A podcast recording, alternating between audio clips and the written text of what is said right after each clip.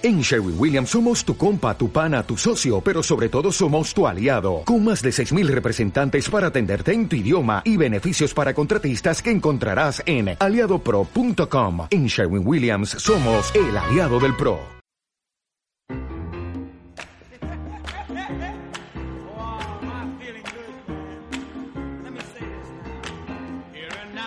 La película Chef de John Favreau es una de las mejores piezas en cuanto a el manejo de la gastronomía desde un punto de vista muy artesanal y muy humano. A mí me parece una de las mejores películas del 2014 por la manera en que trata el tema del comeback. Una persona que cae en desgracia profesional y personal y reencontrándose con su pasión puede levantarse de sus cenizas, reencontrarse a sí mismo y volver a crecer. Ahora con una nueva perspectiva de cómo ama lo que hace. De esta película uno de los diálogos es el que me impacta más, donde él comenta por qué ama su profesión. Dice más o menos así. Slow down for a second. Is this boring to you? No, I like it. Yeah, well, I love it. Everything that's good that's happened to me in my life came because of that. I might not do everything great in my life. Okay, I'm not perfect. I'm not the best husband. And I'm sorry if I wasn't the best father. But I'm good at this. And I want to share this with you.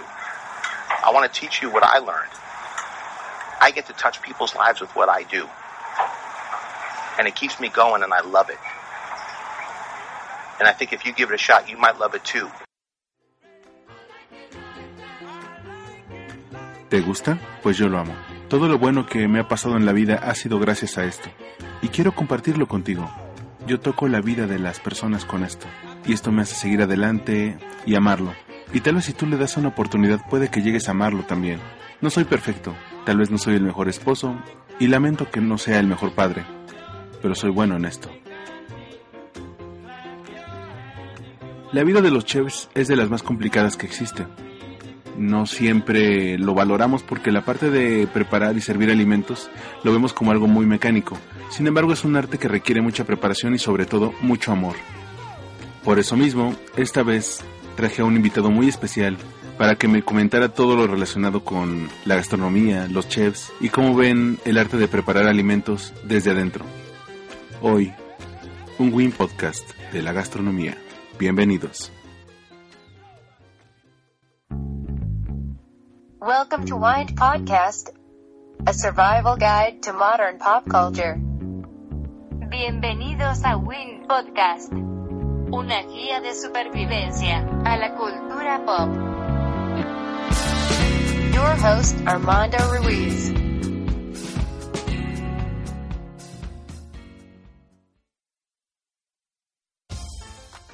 Gente de zona, una vez más, homenaje a. Hola, bienvenidos a Win Podcast.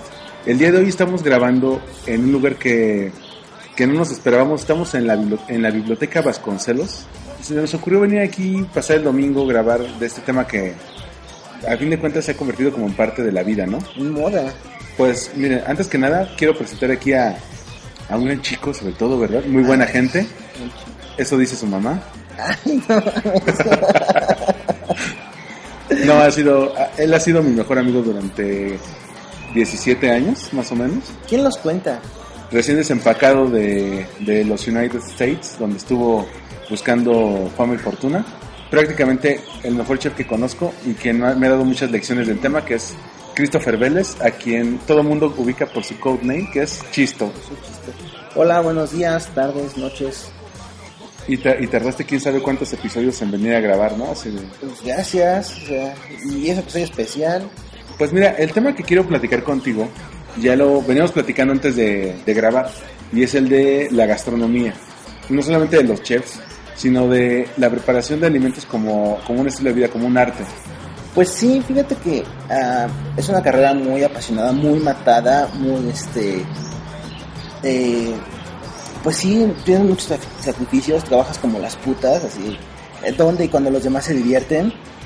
Entonces, muchos dicen, güey, aquí no es viernes, pero pues, viernes en la noche, sábado en la noche es cuando más chamba tienes. O sea, tú disfrutas un lunes porque no hay chamba o, o es menos el trabajo. Sí, De hecho, nos pasó mucho tiempo que era así de, güey, vente que hay este, fiesta del cumple fulanito el sábado y tu puta, tengo que trabajar.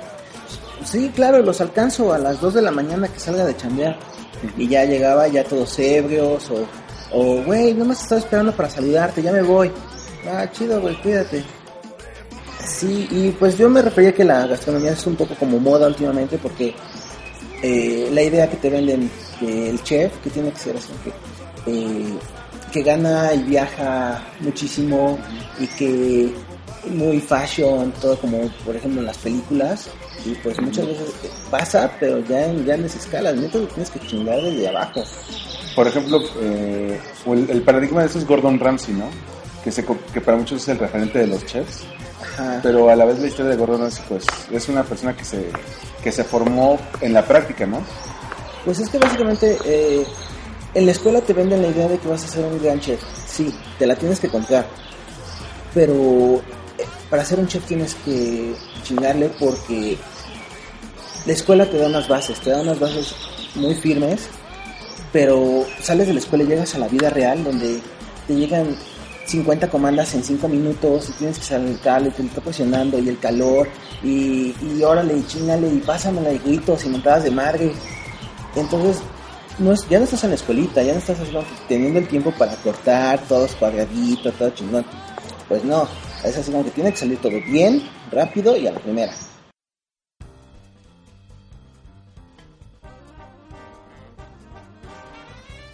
Tienes una teoría que me habías comentado, de que hay dos tipos de, de labores en este, en este tipo de profesiones, ¿no? Ah, bueno, sí, yo me refiero a que algunos son como que muy creativos, pero en el servicio se caen así, como que no, no actúan lo suficientemente rápido, no coordinan. No le talachan, pues. Ajá, son como que los que, se- lo que los que crean platos que las nuevas tendencias, no sé, como el bully, como Ferran Adria, como no sé, como muchos que se ven en, en Masterchef o Sí. Kitchen. Y otros somos los prácticos, los que llevamos a cabo lo que está, lo que tal vez la idea de otra persona. Entonces tú vas aprendiendo de ahí para crear tus propias ideas y crear tus propios platillos. Tomar como que poquito de todo para, para pues, hacer tú, tú, este, personalizar tu servicio, personalizar tu, tus creaciones. Y es un poco lo que comentábamos de que a veces, de que la gastronomía es como la vida misma, o sea, hay, hay gente que es muy buena operativamente, haciendo labores, y hay gente que es muy buena planeando. Yo creo que la gente tiene como que diferente tipo de mm, inteligencia. Unos somos muy este, prácticos, ocupándonos las manos, no sé, trabajando, caminando, no sé. Otros son más de eh, hablar, De pensarle, de la computadora, no sé. Por ejemplo, a los deportistas, a Ana Gabriela Guevara no le pones un micrófono, güey, porque sale, sale con cada burrada que, no mames. Por eso en la política le ha ido tan mal, ¿no? Porque es así de... Cuando fue a, a- que se equivocó de Cámara de Diputados y de Senadores. Quiero retomar una, una entrada de blog que te había mencionado sobre, de Ruiz Conostre, de Ruiz. Ajá. Y él mencionaba que, a fin de cuentas, uno es chef de su propia vida, incluso aunque no se dedique a la gastronomía. Entonces, cuando eres bueno en lo que haces y cuando, lo- y cuando le dedicas todo, se convierte en tu pasión, se refleja en un trabajo bien hecho. Sí, claro. eh, de hecho, eh, hace poco te comentaba que yo no entiendo cómo... Yo entiendo que mi carrera es muy matada. Tengo que sacrificar amigos, familia. Entonces, pero yo lo he visto, eso sí lo he visto. He visto, por ejemplo, 24 de diciembre, donde el chef ejecutivo está a las 12 de la noche metido en la, en la oficina porque su familia está lejos Sí. o cosas así.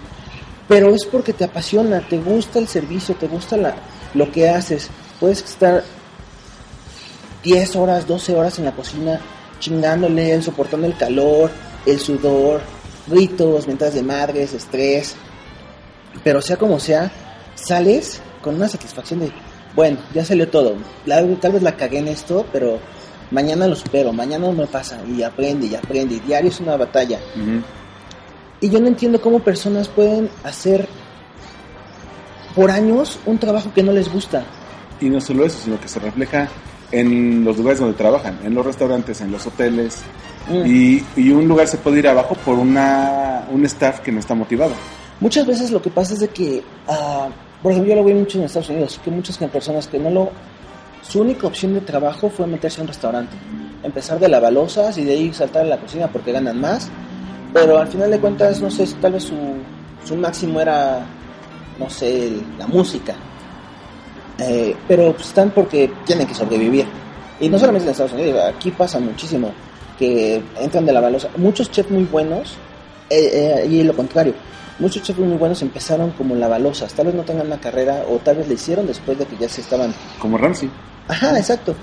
Pero ya porque les apasionó, les gustó, le agarraron el, el modo y crecieron en su misma carrera diciendo, "Ah, eh, me gusta la comida, me gusta el servicio, me gusta servirle a la gente y que la gente salga con una, una cara de satisfacción de, güey, no mames, o sea, tenía un pinche día horrible, pero la comida estuvo deliciosa y me voy y me voy a echar una jeta y regresar a la chamba.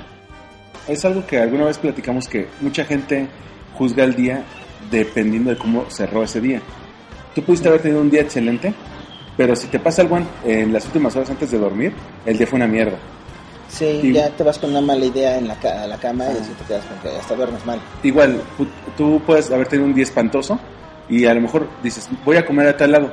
Y la comida es tan buena que te, se convierte como en un alivio. Bueno, he escuchado muchos, este, como nutriólogos funcionales, perdón, donde realmente ellos se basan en que uno come por necesidades, por cubrir otras, otro tipo de necesidades. Con tu, que no sé, que el, el chocolate puedes cubrir- estar cubriendo como que, no sé, de la infancia tu abuelita te daba un chocolatito para sentirte mejor o porque estabas calentito ahí en la cama. y- o sea, tú comes, es como las drogas, o sea, tú re- eh, relacionas las cosas o las cosas buenas o las cosas malas con la comida. Sí, por eso hay tantas chavas que están solteras y comen Nutella, ¿no? Este, o helado, el helado. el helado. Una, una prima una vez cuando andaba soltera, junto a todas sus amigas solteras para ver chick flicks, Brid- Brid- Bridget Jones y todo eso. Este, y chingate esta, fue este, con helado, Nutella y pizza. Venga.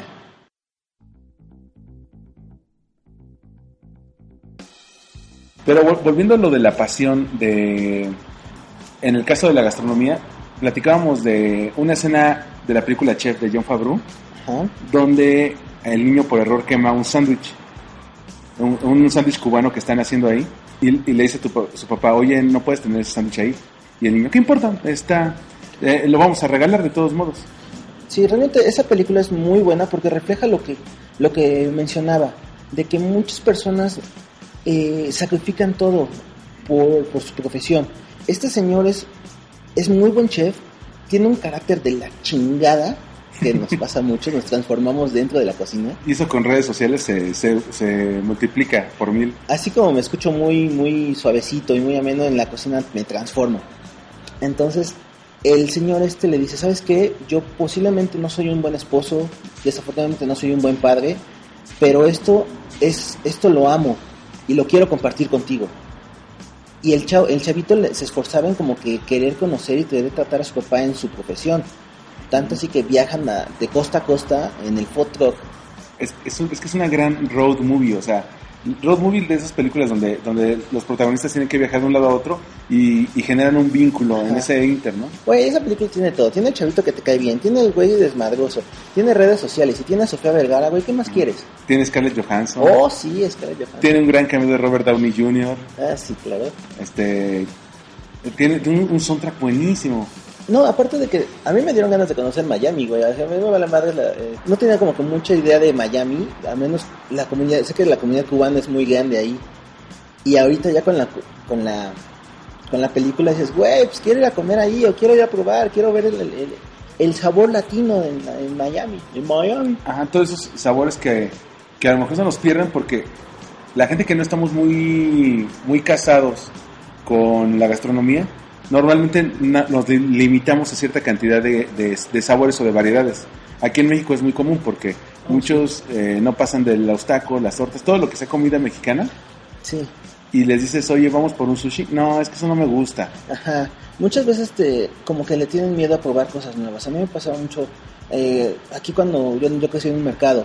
Entonces, todas las formas económicas venden lo mismo. Sí. ¿Por qué? Porque obviamente la gente es lo que lo consume.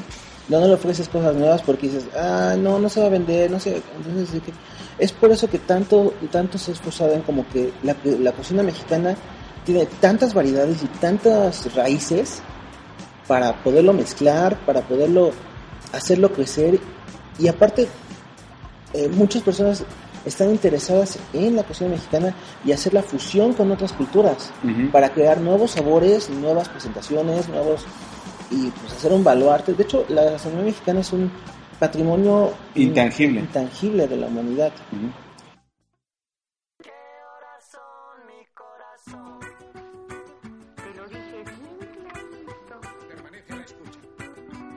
Es como, es como la cultura en general, las, la- los pueblos migran, se mezclan y de repente su- surgen cosas nuevas que nunca había pasado. Por ejemplo, la cultura portuguesa, más la cultura indígena sudamericana, más la cultura africana que trajeron de esclavos, dio pie a los brasileños de hoy en día. E igual, por ejemplo, el, fútbol se inventó en Inglaterra, pero los que lo dominan son los brasileños. Y de igual manera la gastronomía. A veces te- te tienes que nutrir de muchas cosas, ¿no? No es lo mismo aquí en México la de Yucatán que la de Monterrey. Exacto, sí, claro. Por ejemplo, en Estados Unidos yo conviví con muchos mexicanos y muchos lugares decían así como que tacos estilo DF. O sea, la añoranza del lugar de origen Lo que tú decías que la gente come por lo que le evoca, por, por cubrir otras necesidades, ¿no? Si estoy Exacto. lejos de casa, busco comida que me recuerda aquellos días cuando yo estaba en casa o era niño. Claro, lo que conozco. Una amiga que conocí, eh, bueno, se fue a Japón y obviamente la comida japonesa es totalmente diferente. No es, no es como el sushito. No, de hecho el sushi que conocemos aquí no es igual que el sushi que, que el original sushi. Eh, entonces ella me dice que un día ya estaba tan desesperada por tacos que el taco que se comió fue así como que carne en una tortilla de harina Ajá, con queso queso amarillo así de tipo del Gap, sí. Así y carne así que dice ya ya estaba desesperada por tacos. Estilo Taco Bell, ¿no? Así. Y, y aparte me dijo, todo carísimo. Así como si fueras a los tacos árabes. Sí. Así. Eh, en Barcelona hay, hay cerca de 15.000 mexicanos y no hacen mucha comunidad, pero hay ciertas zonas como en la Sagrada Familia, a sus alrededores, que hay restaurancitos tipo fondas, con tacos así de chiquitos, los que aquí te cuestan 5 pesos, algo así, allá te costaban un euro, un euro 10. 5 por 10 en la Merced. Sí, claro. Y siempre se llenaba y tenían consomé No, y, hacían una fiesta así de que una vez al mes vamos a hacer barbacoa de borrego. Órale, vénganse, lo promueven en redes sociales y llegan todos. Pero esos son los, eh, los restaurantes co- que hacen mexicanos. Alguna vez me mandaste una foto, ¿no? De un restaurante que se llama... ¿Cómo se llama? El alebrije, creo. Uno que tenía... ah, No, el guacamole. Ah, el guacamole. Guacamole, pero con W. Ah, no, Oaxaca. Era W-A-H-A-C-A. Ajá. Ese está en Londres, a la orilla del río Támesis, por la iglesia de San Pablo. ¿Te das cuenta? Así es. O sea, se pronuncia Oaxaca, pero se escribe Oaxaca, con W y... Sí, sí, sí. Es que realmente la, la, la imagen pública que tenemos los mexicanos alrededor del mundo se basa en la comida. Pero hay gente que cree que la comida mexica- mexicana es nada más nachos y burritos. Nachos y burritos, desafortunadamente eso es Tex-Mex, eso no es mexicano. No del todo. O sea, tiene influencia, pero no es... Bueno, sí, claro. todo. O sea, obviamente los nachos salen de la tortilla, ¿no? Pero, Y los burritos tienen frijoles y arroz. pero el mexicano no está tan casado con la tortilla de, de harina, ¿no? Es más maicero.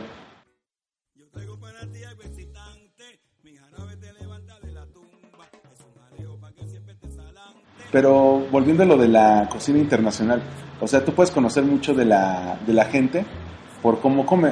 Platicábamos de Anthony Bourdain, que su programa consiste en, ¿quieres conocer los sabores del mundo? Ve a donde come la gente, no vayas a los restaurantes turísticos, ¿no? Sí, definitivamente. Porque los, los, los restaurantes turísticos conocidos de fama mundial, no digo que no sean buenos, al contrario, pero tratan de innovar, de fusionar sabores. Desafortunadamente no toda la gente tiene acceso a ese tipo de restaurantes. Yo fui a un restaurante trabajando en, en, en Coachella y este, ganando en dólares. Fuimos a Tijuana por un restaurante que se llama Misión 19 Ujú. en el chef nos comentó alguna vez, oye, pues ustedes que son del DF, ahí hay muy buenos restaurantes muy famosos, ¿han ido a comer en alguno?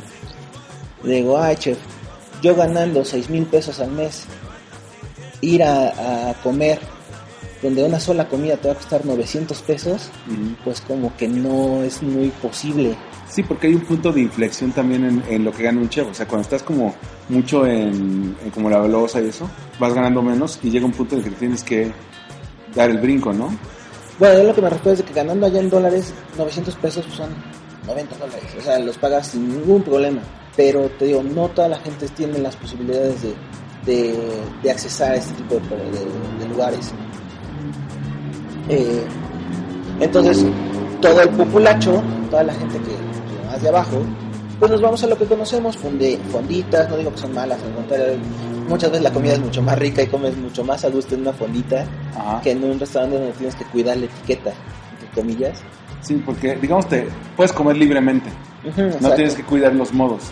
O sea, no es que estén mal, por ejemplo, esos lugares donde te ponen tres cubiertos de un lado, tres del otro y uno arriba, pero este... Y preguntas dónde están las tortillas. Exacto. Te traen el caviar y dices, yo no pedí salsa, ¿no? Ajá, ¿qué, qué son estas pecositas? Ahorita la, la cocina eh, es de- está muy de moda, la, abundan las escuelas de gastronomía, Sí. pues afortunadamente no se valora tanto como una carrera de oficina, posiblemente. Sí, una de godines. Ah, Exacto. Entonces, por ser un trabajo manual, un lavalosa viene ganando 3 mil pesos al mes, un cocinero un ayudante viene en 3.500, 4.000, un cocinero A viene 600, 6.000, 6.500, 7 tal vez. Pero eso que dices es muy, muy importante, porque el salario es una parte importante de la satisfacción del empleado. Tú no puedes tener empleados insatisfechos y esperar que, que preparen productos muy caros a los clientes sin que eso afecte la calidad. Exacto. Y aparte, las propinas es un motivacional que no siempre nos toca. Obviamente, la gastronomía abarca también la, la- parte de servicio, no todo viene de la cocina. Cuando todo viene de la cocina, pero muchas veces la impresión del cliente, por muy buena que sea la comida, si el servicio es una basura, se queda con la impresión de la, del servicio. Posiblemente no regresa por el servicio. Ya ves lo que nos pasó la otra vez, que un güey nos persiguió a la salida porque no le dijimos suficiente propina. Para que la gente lo sepa, hay un, hay un corredor como de tapas ahí al lado de la, de la iglesia principal en Coyoacán, donde hay alitas y eso, donde nos tardaron un buen entrar de servicio, no dejamos propina, y el cuate nos va a perseguir porque no le habíamos dejado suficiente, creo que le dejamos Como 10 pesos. como 10 pesos algo así. Porque no nos pareció lo suficientemente bueno como para merecérselo. Entendemos que es su trabajo, pero su trabajo es servicio.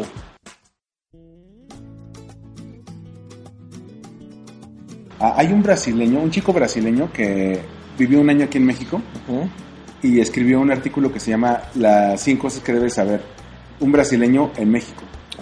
Y dice, en México tienes que dar propina para todo. Es horrible, ¿no? Y aparte pensamos que es obligatorio. No, e incluso si dices, no, yo no voy a dejar, te ven así con cara de pinche codo. Ajá. A mí me toca tiro por viaje porque en España, por lo mismo de la crisis, tú das la propina como un eh, bono excepcional. Si tuviste un muy buen servicio, este, lo dejas. Pero no te presionan si no lo dejas, porque el pago de los meseros ya viene en el, en el platillo. Exacto. No, en Japón, si tú dejas propina, es ofensivo para el mesero. ¿Por qué? Porque él ya, él ya percibe un sueldo. Si tú dejas un, una propina, es como decirle, güey, no hiciste tu, bien tu trabajo. Es, como que, ahí está tu, Sí, tu motivante. tu, tu trabajo no vale lo que te están pagando. Exactamente. Y, y, y aquí todo lo contrario, como, este, creen que pueden dar un servicio medianamente aceptable y dar propina. Y hay mucha gente que te ha tocado, cuando salimos con amigos así de, ¿cuánto de propina? Güey, ¿viste cuánto, cuánto nos tocó? La semana pasada fuimos a, al King's Pub en, en- con la Condesa. El cuate nos quería cobrar una botella de 1600 para que nos dieran este mesa afuera. No queríamos botella, queríamos cerveza. Al final, entre toda la cerveza, botana y eso, acabamos consumiendo más del doble de, de esa cantidad nos pidió. Y al final el güey no nos dio mesa. Yo no le di propina. Yo fui el encargado de juntar el pago de todos y no le di propina al cabrón. Pues es que realmente, o sea, es, es eso, o sea, te lo tienes que ganar. Y en cuestión de, de- del 100% de la propina, dependiendo del lugar, se va un 60% para los meseros, no es en todos los lugares, lo hablo por mi experiencia, 60% para los meseros y capitán, que ellos le tienen que dar algo, eh, un 20% para rompimiento de, pla- de la losa y los vasos, y el que resta Ajá. va para la cocina. Y ya de la cocina se reparte con el lavalosa. pero en muchos lugares te castigan quitándote propina. No sé, si vienes mal rasurado, 100 pesos menos. Si sacaste un plato menos, un plato mal, eh, 50 pesos menos. Llegaste, Llegaste tarde, tarde. entonces es como que, ah, como que, ah, bueno, ya tengo mi sueldo. Bueno, pues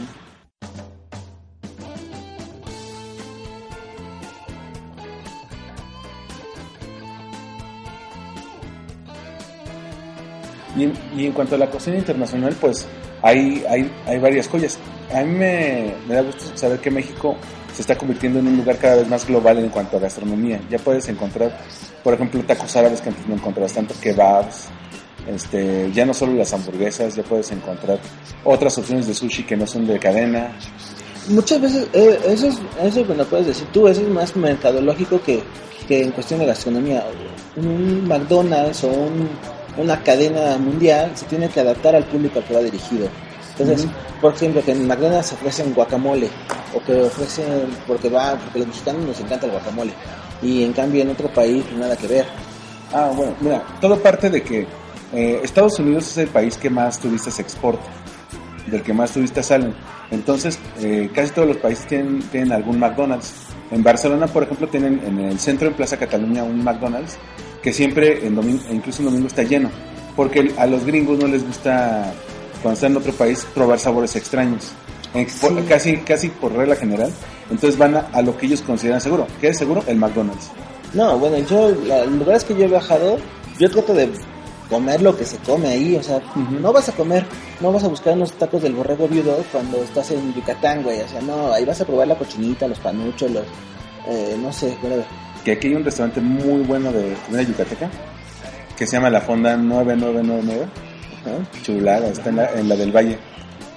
Ok, entonces, el hecho de también importar de otros estados sabores, porque México tiene tantas variedades, tanto de Yucatán, Oaxaca, Chiapas, Guerrero, toda la costa de así del, del Pacífico, o del norte, no sé, Baja California, todos los mariscos, no sé, tiene tantas, tantas- tendencias y todo viene a- al, al DF.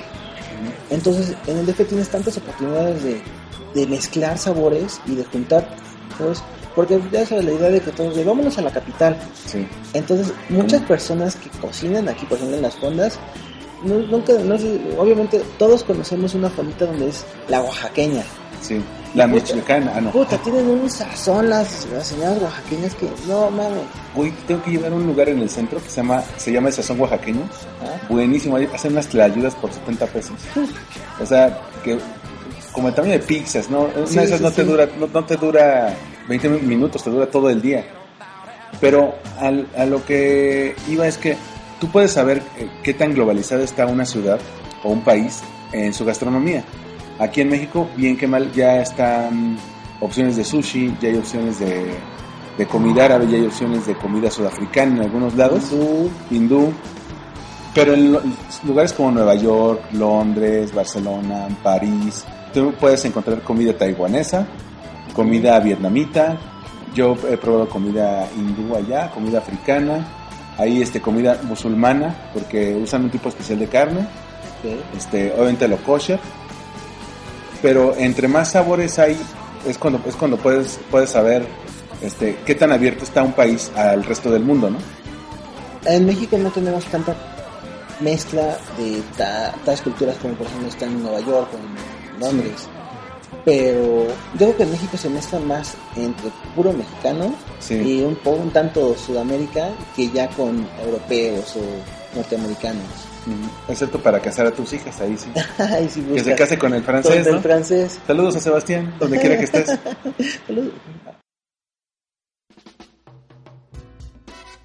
Oye, y platicábamos hace rato de las películas de gastronomía. Ajá, claro. Para mí la, la mejor, o al menos la que más me ha impactado en estos años, ha sido Chef.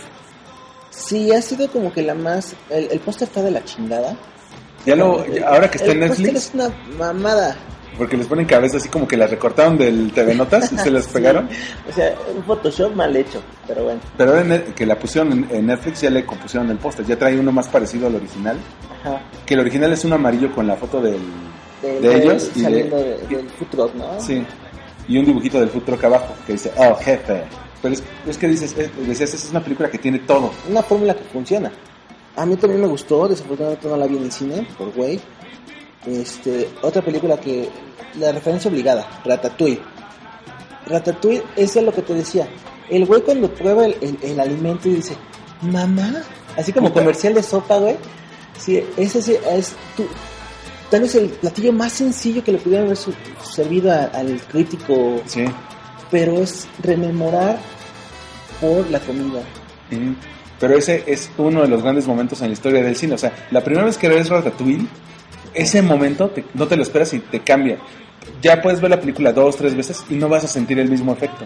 Porque sí, la gastronomía te evoca cuestiones de emocionales, a veces cuestiones de la infancia. Y es y en esa escena se, re- se refleja todo eso, ¿no? Sí, claro. No, aparte de la importancia que le dan a, a la comida en Francia, o sea, como que la comida, sí, las estrellas Michelin que, que no quiere perder Gusto Sí. y cosas así. En, en otro podcast mencionaba la historia de las estrellas Michelin. Las estrellas Michelin las creó la marca de llantas para que la gente viajara más, conociera esas ciudades, esos restaurantes y gastara más sus llantas y pudiera este, sustituirlas más rápido. Eh, bueno, eso- en eso yo estoy totalmente de acuerdo, ¿eh? De viajar por comida o viajar por, por experiencias, Sí, es una gran inversión. es, es- es una inversión realmente. Pero ¿no, no se te hace curioso que algo que fue como para promover unas llantas se convirtió como en el estándar de calidad de los de, Sí. de- de- de- de la gastronomía? Es como Marco Beteta aquí, que la guía de Marco Beteta es como que la guía, tal vez muy comercial, Sí. pero... A mí se me hace como un poco inflado ese ¿eh? como que Ah, no, sí, claro, pero como que sacó eso para poder comer gratis en los restaurantes. el hecho es de que fue uno de los primeros que lo hizo. Mm. El hecho no es tanto el comer gratis, sino que es el que se atrevió a, a innovar, a, a emprender la guía. ¿no? El que lo convirtió como en una forma de estilo de vida y para que la gente conociera todas esas opciones de, de alimentos y de hoteles que hay, ¿no? Sí, exacto.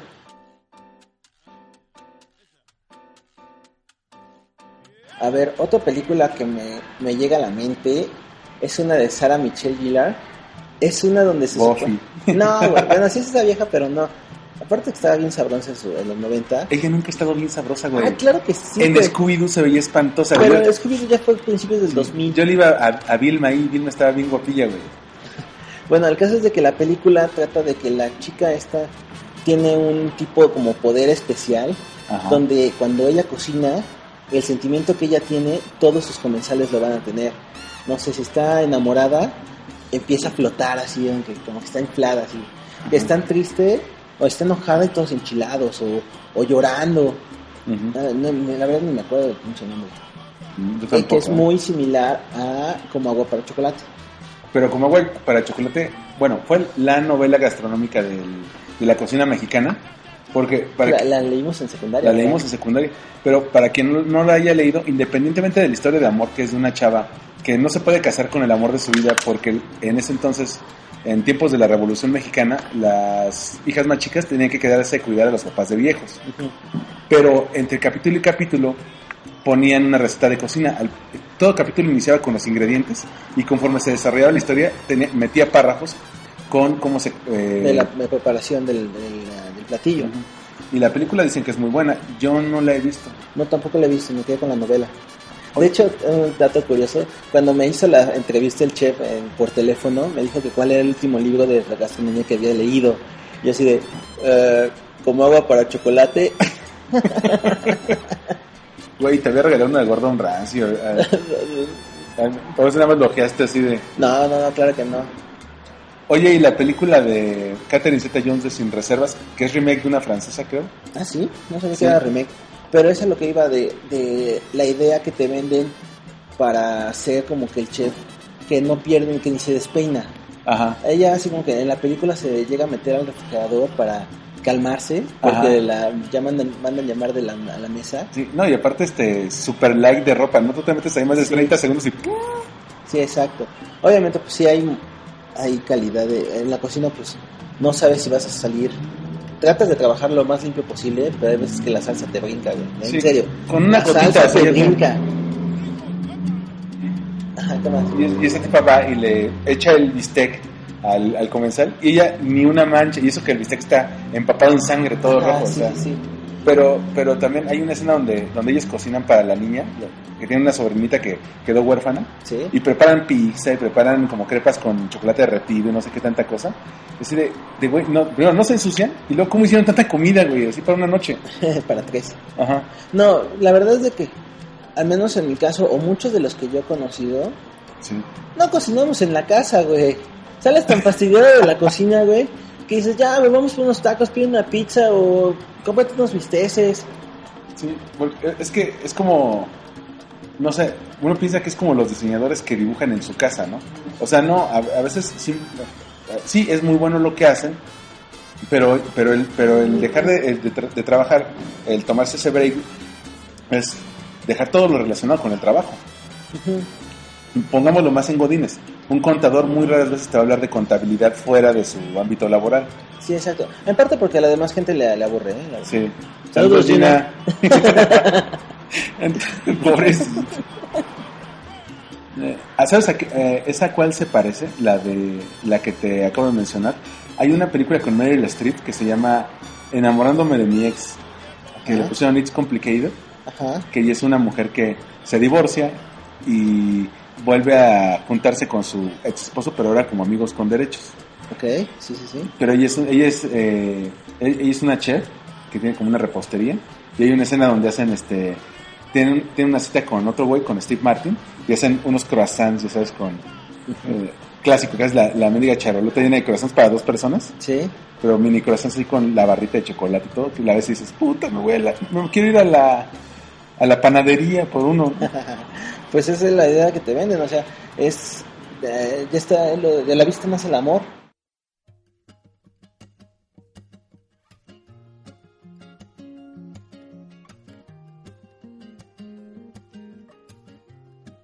Oye, pero, mira, eh, hace rato que te hablaba de mi amigo Sebastián, francés. Ajá. Eh, a veces, mm, dame tu opinión de esto. Una, un- uno tiende a, como a darle demasiado glamour a la gastronomía. Por ejemplo, quiero hacer crepas, me compro una crepera. Y cuando, y cuando conocí a este amigo, una vez nos invitó a su casa ahí en Barcelona y nos hizo crepas para todos, pero él hace crepas en un sartén, como Sí, así claro. nosotros hacemos hotcakes Sí. y, y- y las hace sin relleno, las pone en, una, en un plato y es como, casi casi como taquiza. Tú agarras el relleno, agarras o la Nutella o el queso o el jamón, se lo metes y luego ya te lo comes. Y él dice, es que yo no entiendo cómo, cómo es que son tan... Tan tan, fancy, tan- tan fancy de, de güey, necesitas, nada, nada más necesitas una sartén para hacer crepas, no necesitas sí. comprar. De hecho, la mezcla de, harina, de, la, de las crepas es harina, agua y sal. O como la chef argentina que hizo tacos, ¿te acuerdas? No mames, la que hizo las tortillas, no mames. Ese es, ese es un buen ejemplo donde tienes que investigar. o sea, el internet es muy útil. ¿Pero cómo lo hizo? Lo que pasa es que la, la chef argentina agarró que le regalaron una máquina de hacer tortillas. Ajá. Entonces fue, compró la masa, hizo la masa en un programa de televisión. Entonces agarró la máquina de tortillas, la abrió, puso la masa, la extendió con un rodillo en la máquina, Ajá. cerró la máquina y la puso directamente a, a la, a- a Al la fuego. hornilla para que se cociera. Y aparte esas cosas están súper pesadas, ¿eh? Sí, no, deja de que lo pesado, güey. O sea, güey, o sea, nomás es aplastar la masa y ponerlas en un sartén, en, un, en un comal. Sí. Pero eso es como que, güey, nunca te pudiste haber metido un tutorial en YouTube a ver cómo se hacen tortillas. Ella se convirtió en el tutorial de YouTube para no hacerlo. No mames, no, no, no mames. Entonces, lo que me decías de las crepas. Hay tantos, tanta gente, tantas empresas que han querido hacer como de esto moda, porque muchos quieren ser chef o muchos quieren dedicarse a la, a la gastronomía. Entonces, ya es como que el separador de yemas, el batidor pequeño, el batidor grande, la brochita de plástico, la brochita de cerdas, el, el, este, el rodillo de, de plástico en rodillo de madera, los cuchillos de cerámica, la, obviamente, bueno, los cuchillos sí tienen como que muchísimas medidas y tamaños, eh, las filipinas de colores, entonces, Los moldes para, para repostería, ¿no? bueno, eso ya es diferente, porque sí es mucho más fácil agarrar un cortador que estar haciéndole la forma. Sí. Pero es- muchas cosas son tan sencillas que no necesitas un, un aditamento especial para hacerlo. Para separar una yema, güey, las llevaras en la mano. Por ejemplo, mi primo, un primo mío que estudia gastronomía también, tú lo conoces, Ujú. está muy casado con ese tipo de, de prácticas, de comprarse aditamentos muy especiales, aunque sean caros o importados, que va a usar una o dos veces. Hay, hay cosas que sí, no vas a usar un diario, pero hay muchas cosas que realmente son como que no las ocupas. Entonces hay que ser, eh, ya que estás trabajando, no vas a, no vas a sacar tu mochilota, tu, tu caja de herramientas y estar buscando para servir un plato en específico. Tienes que hacerte las cosas prácticas para sacarlas rápido. Porque, o sea, tienes un equipo limitado. El entre- espacio limitado. El espacio limitado y, y muchas órdenes. Entre más, gran- más grande el restaurante, tiene que tener una logística muy bien planeada.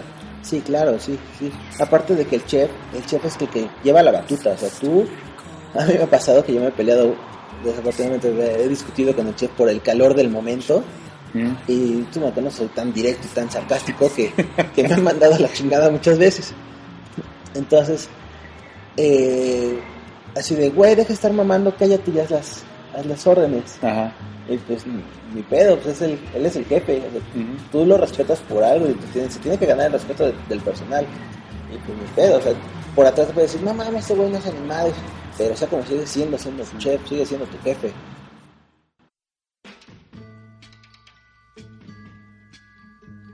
Oye, tengo una, una duda, quiero tu opinión de esto. Eh, ¿Qué opinas de los mercados gourmet? El, yo creo que el término gourmet últimamente se ha, ha como que sobrevalorado. Porque ahorita ya todo es gourmet. No sé que el restaurante gourmet, el, no sé, los panecitos gourmet, Las tortillas las gourmet que ya hay. tortillas gourmet. Muchas veces ya vas a un restaurante gourmet donde las porciones son pequeñitas, la presentación es muy padre, pero son porciones pequeñitas y muy caras. La, la comida se ha revalorado. Antes el- en los escamoles te los echabas con, un, con una buena tortilla, ahora son huevecillos de hormiga gourmet. Ajá, sí, exacto, sí. Aparte de que obviamente pues, le tienes que meter el, el nombre el nombre fancy como la corteza de corteza de cerdo en salsa esmeralda. Chicharrón en salsa Sí, verde. exacto, sí. Hay un, hay un meme que sacaron ahí de cómo, cómo engañar a un hipster, ¿no? Entonces pones concentrado de maíz este Inmediatamente al lo leíste. Sí, claro. Dije, no, es que el concentrado del maíz al cacao, güey. El atole de chocolate. Sí, entonces muchas veces el término gourmet es más para vender, más para llamar al público. Obviamente los productos que manejan deben de ser en todos, no solamente en los gourmet, tienen que llevar estándares de calidad que el chef tiene que supervisar. Sí. si realmente le importa el negocio, claro. Obviamente para todo es dinero, todo es dinero, así como que no debe de haber pérdidas, las pérdidas menos posible. Muchas veces, eh, desafortunadamente en muchos lugares, el especial de chef son cosas que como que se van rezagando y que hay que sacarlas, porque todo es dinero. Y si no sale ahí, sale en comida del personal, güey. Desafortunadamente nos toca. Qué poca madre. Nos toca, güey, es la, la pena. Entonces, muchas veces, por ejemplo, yo no, yo no había, yo no he ido a comer a un lugar donde he trabajado. Y no es porque sea malo, sino porque pues ya sé lo que hay. Y ya lo probé, entonces como que no me motiva para volver a ir. Sí, nada de, no sé, trabajaste en Chuchito Pérez, así de, ¿no quieres ir a comer un día Chuchito Pérez? No, es que ya, ya sé todo lo que es. me lo sé, ya Y yo, ahí un y yo una vez fui y sí me, me, me quitaron como, como 600 pesos. Sí está bastante caro, Sí. Fue, fue innovador en su momento, pero fue como que exageran. Es que yo fui y tenía muy buen sazón, pero la vez estaba muy caro, a mi parecer. Digo, fui en plan date con una chava que al final, ok. pues sí, Pues ya sabemos cómo acabó eso, pero, pero bueno.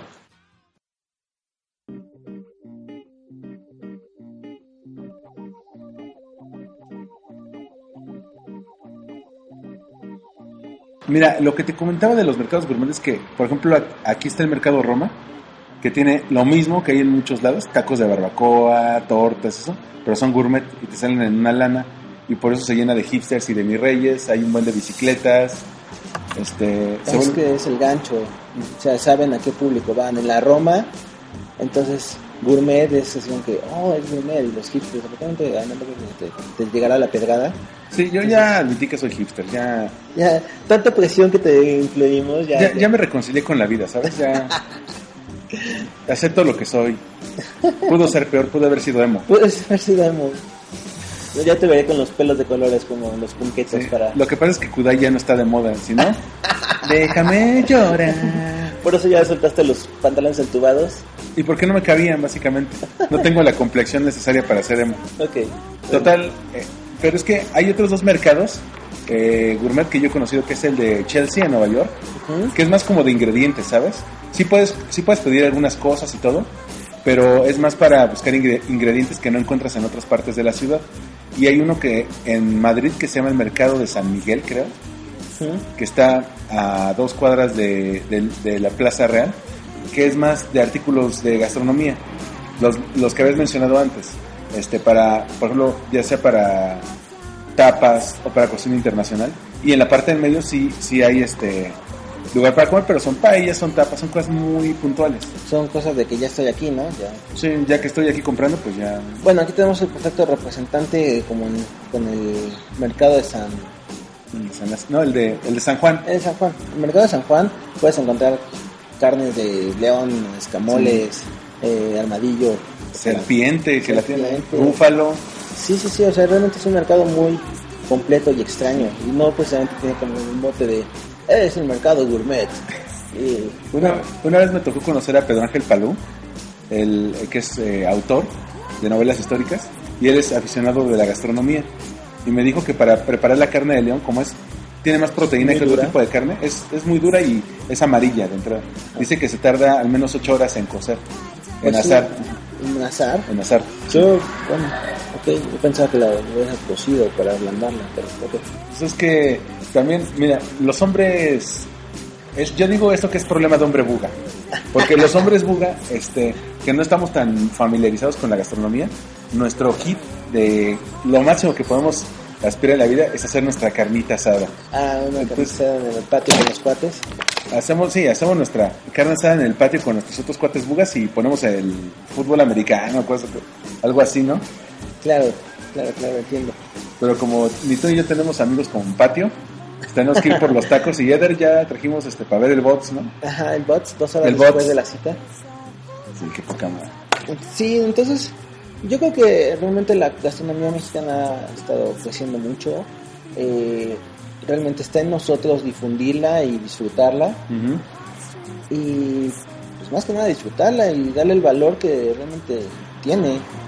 Porque mucha gente viene de otros países, se hacen programas eh, básicamente de, de México en cuestión de gastronomía. El Anthony Bourdain es este es un must los que hace en México. Sí, sí, sí, sí, son, son, son geniales, ese güey es genial. Y no solamente eso, hay un, hay un programa de televisión que se llama La Ruta del Sabor, que fue como que la copia barata del 11, Sí. que no es mala la idea, pero el güey es un hígado.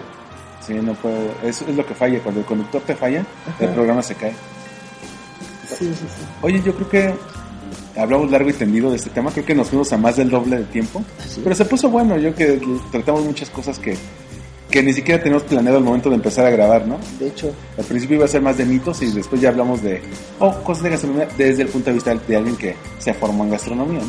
Oye, Chito, pues te agradezco eh, enormemente que te hayas tomado este tiempo para grabar, que hayas venido hasta aquí a la Biblioteca Vasconcelos de Don Vicente Fox. ¿Y eh, cómo te encontramos en redes sociales? ¿En Twitter? O en... ah, pues mira, me pueden buscar como en Twitter como arroba jjchisto. ¿Todo seguido? Ajá. Eh, y pues básicamente ahí. Ahí y en Instagram, ¿no? En Instagram también como arroba jjchisto. Perfecto. Bueno, a mí me encuentran en Twitter como Armando-MKT, en la página de internet armandoruizr.com, está el blog All We Need Is Blog, y se pueden suscribir a este podcast por iTunes, están todos los episodios anteriores. Nos escuchamos en el próximo Win Podcast. Bye. Bye.